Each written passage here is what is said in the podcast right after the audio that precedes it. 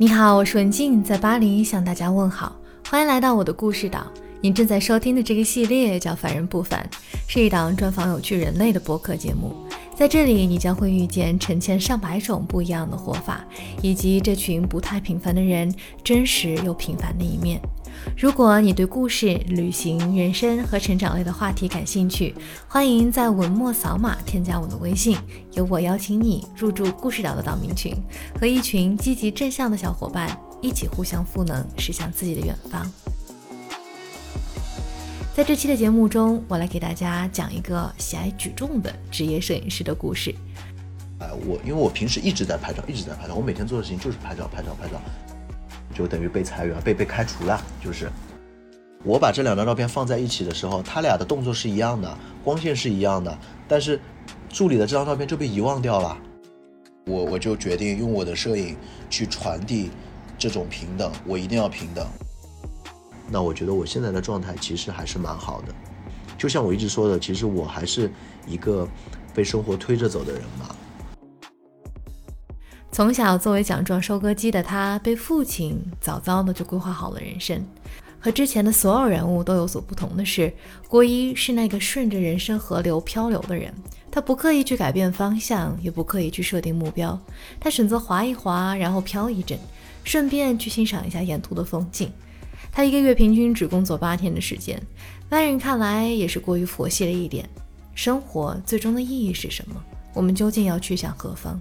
生活和工作、艺术表达和职业拍摄要经过怎么样的结合，才能达到一个相对平衡的状态呢？听完郭一的故事，你或多或少对这些问题会有些答案。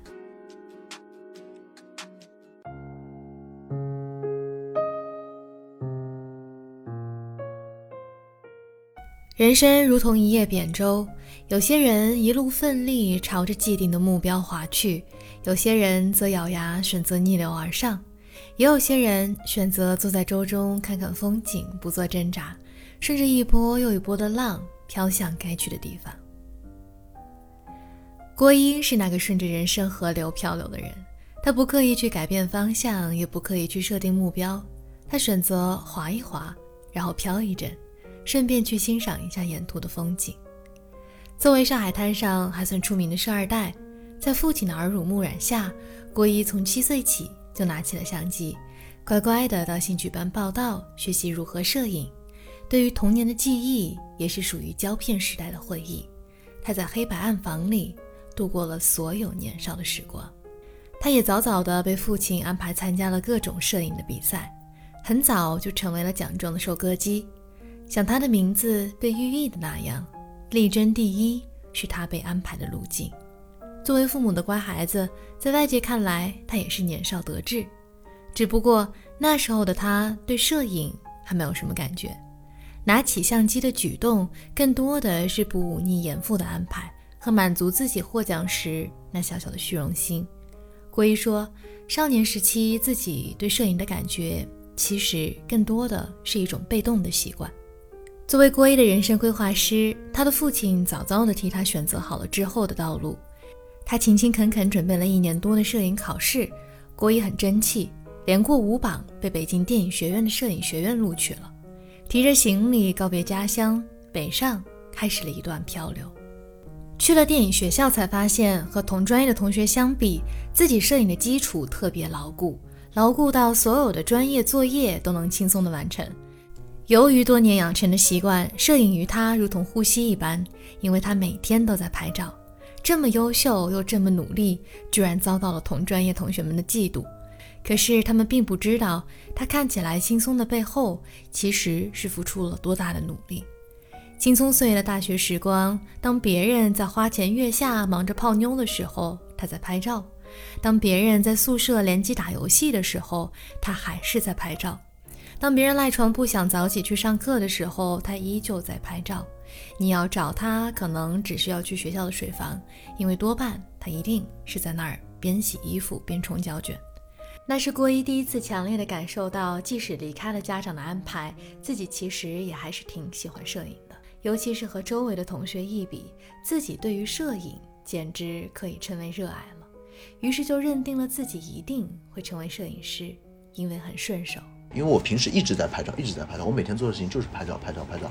这时候我突然就觉得，哎，原来我从小的这个习惯，对我现在来说，它是一个太轻松的事情了，因为我每天都习惯拍照了。然后，哎，就就比如说我们，呃，学摄影，我们每个学期要交多少多少作业，那我们同学可能要为了这个作业去安排拍摄，对不对？但是由于我由于我每天都在拍摄，那我这个素材库很多。我要做的事情只是从里面选出适合交作业的照片，那这个概念是不一样的。一晃四年，国一的毕业作品又创造了新的辉煌。一个大学还未正式毕业的新晋摄影师首次出手参展，就进入了上海的艺博会展出，还一次被贴了八个红点，也就是说被卖出去了八幅作品，立马就成为了某个画廊的签约艺术家。这个开始看似是过于顺利了一点。果不其然，当他觉得还能再继续飘的时候，突然来了一个漩涡。原本打算保送研究生的他，成为了若干原因的牺牲品。他的小周也不得不被迫改变了航道，顺着另外一条预期之外的路线，回到了家乡上海。虽然是以艺术家的身份回到了故乡，但是柴米油盐还是需要进账和照料的。那么怎么挣钱呢？一拍脑袋，决定开个火锅店。可惜老板不好当，由于后厨经常摸鱼，最后郭一和发小决定炒了厨子，自己撸起袖子干。于是每天五点起床，忙到餐厅下班，日复一日，这样干了十个月。最后因为生意问题，没能再继续了。这十个月忙到他连相机都没碰。不过这十个月也让他知道了一件事：人要做自己擅长的事情。那自己干得最顺手的是什么呢？摄影。这时，恰巧签约的画廊联系到了郭一，告诉他去香港拍一组作品，参加首尔艺博会的展出。郭一就这样去了。在飞机上，他看见了云雾中渐渐清晰的密密麻麻的高楼，这是他对香港的最初印象。作品拍摄完毕，按照惯例参展，只不过这次他的作品却无人问津了，他受到了很大的打击。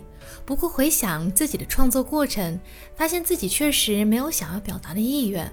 自己作品的内核是空的，因为自己对于香港的文化历史一概不知，只是凭借着飞机上远眺的印象就能勾勒出一组好的作品吗？显然不能。他觉得自己太年轻、太骄傲、太浮于表面了，他都没有给自己第二次尝试的机会。他说他不配。乖乖回到了上海，父亲安排好了三份工作的实习机会，虽然还不知道自己具体要的是什么。但是对于不要什么，郭一还是比较明确的。他拒绝了另外两份成为新闻摄影记者工作的机会，进入了当年还处于巅峰发展期的杂志社。刚去实习的时候，郭一还算风云人物，毕竟也是北影毕业，大家伙儿都挺好奇这个来头不小的实习生到底是谁。机会来了，杂志摄影总监给了郭一一次拍摄的任务，是一组人物的肖像。他自我感觉拍的还不错。没想到交上去之后，遭到了总监劈头盖脸的一顿训斥，当着所有人的面告诉他拍的东西一塌糊涂，连入职的门槛都没到。郭一懵了，这么多年来从来没有栽在过摄影上，怎么就翻车了呢？他愣愣地回答了一句：“身体不适，要先回家。”都没问明白原因，就慌忙地离开了。他想不明白，自己从小拿奖，凭着实力进了北影，一路学霸，年年拿奖学金，怎么自己拍出来的东西被人家这样唾弃呢？瓦奔图解的是他这么多年来被不断肯定的自信和自尊。他回家后就这样颓废了两个月，吃了两个月的泡面，夸张到问奶奶要钱去吃肯德基。又过了一段时间，他接到了那个总监的电话，通知郭一有一个封面拍摄的机会，要不要去试一试？神都没缓过来的郭一都来不及问缘由，赶紧去准备拍摄的设备。他带着他租来的灯，临时找到的朋友当助理，去拍摄了那一期的封面。他只记得他很用心、很仔细。结果他拍摄的封面合格了。入职之后才知道为什么摄影总监找到他，因为这份杂志的摄影师都不在了，生病的生病，离职的离职。有人拍总好过没人拍吧。毕竟杂志内容不能缺，于是郭一拿着他那四千四百元的税后工资，开始了职业摄影师的生涯。郭一后来在那家杂志社干了六年，他工作特别认真，认真到什么程度呢？六年加了六次薪水。由于拍摄人手有限，郭一练就了一身好武艺。职业摄影师其实是一个高度垂直的领域，而郭一呢，在杂志社的这六年，他是真的练就了十八般武艺，样样主题都拍，从珠宝到家具，从人物到肖像，从亲子到宠物。别人可能要好多年才能积累的作品集，郭一在这六年的时间里都完成了初始积累。武功练好了，馆子也要散了。杂志裁员，郭一作为年限长的老员工被光荣的裁掉了。年限长的人走吧，因为年限做得长的人可以赔得多嘛。然后，那我赔了七个月的工资，然后我就就就就等于被裁员，被被开除了，就是。这样一个状态，在工作岗位上积累了不少客户的郭一，顺着人生河流的指引，开设了自己的工作室。这一开就是四年多的时间。不同于一般的商业摄影师，得益于杂志社的拍摄经历，郭一的拍摄题材格外的多元。他并不拘泥于某一个垂类，如同变形金刚一样，在面对不同行业的客户时，他过往的拍摄经验和审美总能很好的满足各种客户的需求。如果光看他一个人的作品集，人们通常觉得这是一个机构才能够拍出来的作品。他把一个人活成了一支队伍。在拥有了二十多年的摄影经历、十多年的行业经历后，郭一慢慢又找回了自己曾经判定自己还不配的关于艺术创作的表达。在经过了这么多年商业摄影，尤其是时尚摄影精美包装的审美冲击后，他对美的认识也经历了蜕变。就比如说，我原来一直觉得啊，时尚摄影是摄影金字塔的顶端，我一直是这么觉得。原来哈，时尚摄影大所谓的大片，Vogue 封面，New Man 号的封面，我觉得这是金字塔的顶端。但是慢慢之后，慢慢做多了，做多了之后，我慢慢的更偏向于去传递真实和平等。我觉得这个东西更高级，就时尚的东西很表面。过去的二零二零年，对于很多行业都挺难的。摄影行业是其中之一。郭一有两三个月的时间没有开工，但是那段时间他却依旧在拍摄。他的影棚忙得热火朝天。他开始逐渐发现了这些年来自己想要通过镜头去传递的摄影美学：真实和平等。我会让我助理先去 test。test 了之后，哎，我觉得我的参数、我的光线到位了之后，我再让明星过来拍一张，最终成片是明星。但是我把这两张照片放在一起的时候，他俩的动作是一样的，光线是一样的，但是助理的这张照片就被遗忘掉了。我就开始思考，其实人与人是平等的，我我就决定用我的摄影去传递这种平等，我一定要平等，我我不想我不想在摄影里面我的被摄对象会有那种等级之分。在疫情期间，他开始了大量拍摄素人的创作。他拍摄了一百二十位女性，通过他的镜头，他让他们发现了自己从未发现过的美。他拍摄身边的朋友，去记录凡人最真实的一面。真实展现的那刻，就是美被定格的瞬间。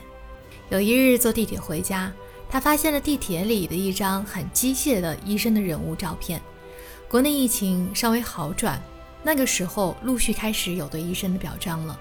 只不过在郭一的眼里，这样的照片并不是合格的表达。身为摄影师的他，觉得自己应该做点什么。通过和知名钢琴家孔祥东老师联手，他们联合策划了一场特殊的展览。呃，用摄影和音乐的方式进行一个致敬，对医护工作者的一个致敬，然后呃，去疗愈他们。这是一场用钢琴和影像联手的治愈专场，对象是驰援武汉的上海医疗队。队员们在黑白的钢琴键上任选四个键，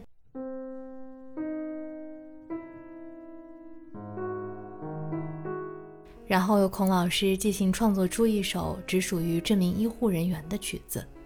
伴随着这首曲子，医护人员们走入郭一的影棚，在那里，郭一为他们定格住与这场大事件相关的记忆。太多强烈的记忆随着音乐流出。在面对镜头的那一刻，郭一按下快门的那一瞬间，捕捉住了医护工作者们情感的释放。那一瞬间，被乐曲击中的是内心最深处的回忆，被记录下的是听闻乐曲时最真实的情感流露。乐曲是平和、有力、坚定又无畏的，它带给医护人员们的是最温暖的疗愈。快门是记录、告别和重启，给他们送去一份真实的纪念。道过珍重后，再怀抱希望前行。面对英雄们的归来，国医认为这是一种职业向另外一种职业致敬的最高礼节。时隔多年后，郭一如获新生般的找到了自己在职业摄影之外的一点点的艺术追求，那就是带有强烈个人标签的镜头语言，去如实的记录和还原真实和平等。就是第一次让我知道，原来真的可以用摄影这样一个艺术，可以去表达一些社会的责任感，去为社会去做一点事情。作为一名职业摄影师，发现美是一个很重要的能力。当然，对于美的追求不能仅仅停留在产品和客户的身上，要从更深更远的地方去寻找。郭一的寻美升级之旅，恰恰是在工作之外。不做摄影师的时候，郭一也还是会拍照，不过用的不是动辄上万、十几万的相机，而是拿着一个从旧货店里买来的初代卡片机。他随身带着，把生活中最不经意的美都给捕捉下来。诗人们填字成诗。而郭一作诗的工具是一台再简单不过的相机，这里面的记录包含着他对生活最美好的发现。小时候，我们都曾经被问过这样一个问题：长大后想做什么？几乎很少能听到，也很少有勇气能说出“我只想要平平淡淡的过这一生”。可能要等我们经历世事跌跌撞撞、兜兜转转许久之后，才会发现，原来每一次花开。每一丝微风，每一场日落，每个相视而笑的时刻，才是生活饱含的意义。稍不留神，我们就会错过。我觉得任何东西都是美的，就看你能不能发现它。所以，我我其实把自己接下来一个定位，是定位成一个去发现美，然后首先是发现美，发现美是第一步，然后第二步是去制造美，第三步是传播美。摄影大师泰肯说：“当你真正开始看见事物，才能真正开始感受事物。从看到看见的过程，其实就是生活的修炼。而郭一则是那个看见生活的人。当他淡淡的把自己的生活状态向你娓娓道来的时候，你会发现，有能力端稳生活给你的这碗平淡之水，是一种能力，也是一种确信。那我觉得我现在的状态其实还是蛮好的。”就像我一直说的，其实我还是一个被生活推着走的人嘛。其实你回头想，十年前你告诉我，哎，郭一，你现在能够过这样子的一个生活状态，其实我觉得啊，不不太现实，太好了吧？所以还是蛮知足的，我觉得。我觉得现在这样真的蛮好的，就就挺挺挺知足感恩的吧，我觉得。在金九银十之称的摄影行业，这两个月是郭一最忙的时候，其余的时间平均下来，一个月只工作八天的时间。剩下来的时候，他就会拍拍照、接送和照顾女儿。作为举重爱好者，他会在这个期间加强自己的训练。他的工作和生活完全是两个分开的节奏，接近完美的平衡。如果用形容词表达，我觉得自己的人生状态，应该说自由吧。我觉得还蛮自由的，对，就就举个例子啊，哎，那当我到幼儿园门口接小孩的时候，你会发现幼儿园门口全是要么是妈妈，要么是爷爷奶奶、外公外婆，哎，当看到有一个爸爸每天来的时候，有人会问我，他说你不上班的呀？我变着法子问了好几次郭一对于人生的愿景、生活的状态和人生的规划，他都是沉默了好半天，然后回答我，嗯，挺好的，很知足。对于他来说，服务好客户，挣到了自己应该挣的钱，平时还能有个自己的艺术表达，生活没有什么压力，也没有什么限制，也没有什么具体的生活目标，就还蛮自由和开心的，够了。生活中虽然一直选择顺流而下，生活给什么就接受什么。对于手中的那把奖，郭一还是有个小小的心愿，想要把它打磨得更好。他想成为中国最顶尖的职业摄影师。虽然现在还有一段距离，不过他还是会把这份匠心在时间的长河中慢慢的去磨练和提高。不过最后他还是加了句“随缘吧”。《金刚经》里有一句很著名的话：“因无所住而生其心。”所谓“随缘不变，不变随缘”，可能说的就是有点类似于郭一的人生状态。他看似全然没有执着之心。郭一说，摄影其实是一个很有逻辑的创造工作，在开拍前，百分之七十的内容其实已经通过沟通设计完毕，剩下的百分之三十要现场碰撞。通常情况下，作品的效果都会超出预期。那如果我们把人生当成作品，对百分之七十的事情都没有期待交付给生命，剩下的百分之三十甚至更低，可以添加一些自己的预期和目标，那会不会在人生的旅途中少了一些执着和烦恼，而多出一份惊喜呢？